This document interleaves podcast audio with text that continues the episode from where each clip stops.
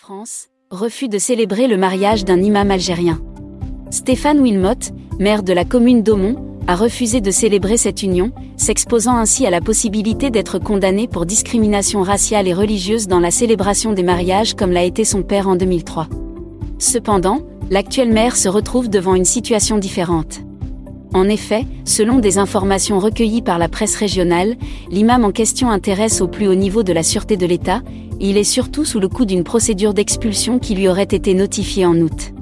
Cet ex-président de l'association Assalam, qui gérait le lieu de culte salafiste de la rue Jules Campagne à Aumont, fermé en décembre 2018, est dans le collimateur du ministère de l'Intérieur. Les autorités ne se sont pas exprimées sur cette affaire qui ne manquera pas de prendre de l'ampleur dans un contexte où le débat sur l'extrémisme islamiste, sur le rôle des imams en France ainsi que sur la présence des imams étrangers est relancé.